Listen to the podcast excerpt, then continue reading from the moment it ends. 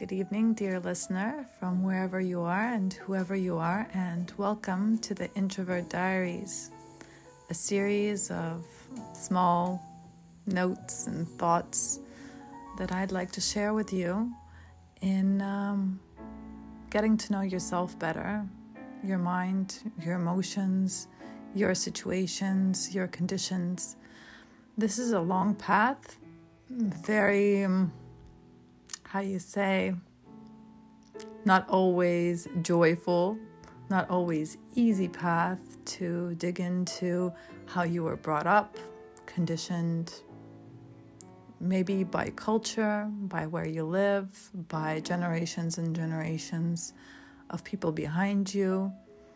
As children, we are unable to control a lot of things, and my condition is feeling unwanted, unneeded, just lost.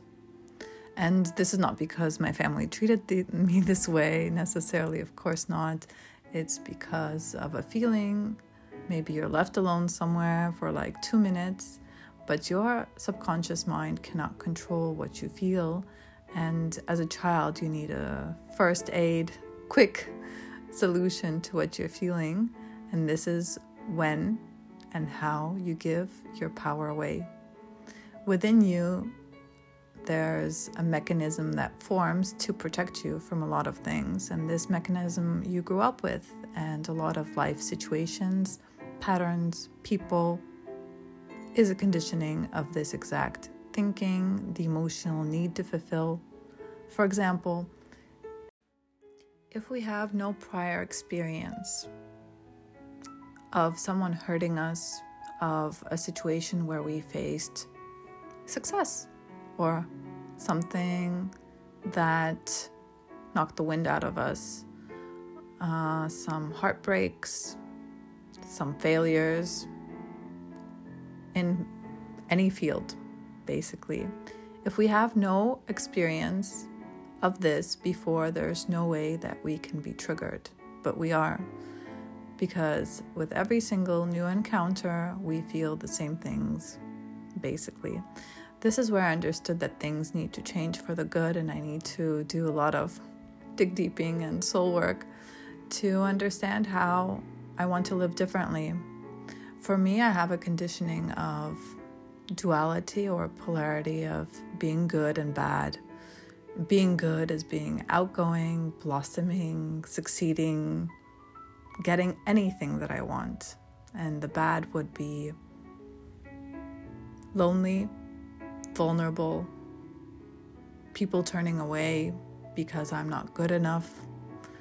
I think we all have this different conditioning, and the best way is to understand that we have to take the power back of this controlling mechanism that makes us feel like this. By this, I mean we need to learn how to balance ourselves, not just be in one or the other state, but in a yin yang kind of thing.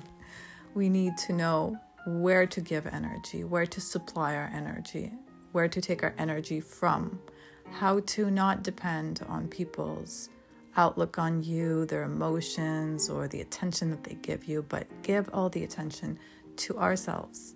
And this I do by remembering that I'm a feminine being and that I have an enormous power of sexuality and this is not the sexuality that you think, although, of course, it's all intertwined, but learning how to take this energy and to spread it all over the body.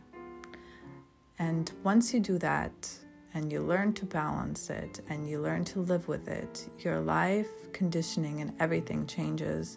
You start enjoying things like taking the time to eat good food, taking the time to feel yourself like with a soft touch. Taking the time in the shower just to feel the water dripping and not thinking about anything else. This is a magnetic power.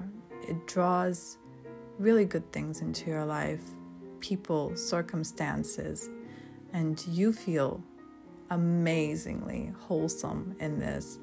This I will share with practices that I do that include a lot of, of course, um, breathing, meditation. Meditation is not key. The key is understanding, listening, and intertwining with your body, your centers, your chakras, and learning how to give it out on the outer world and how to conquer things in your profession, in your soul's purpose.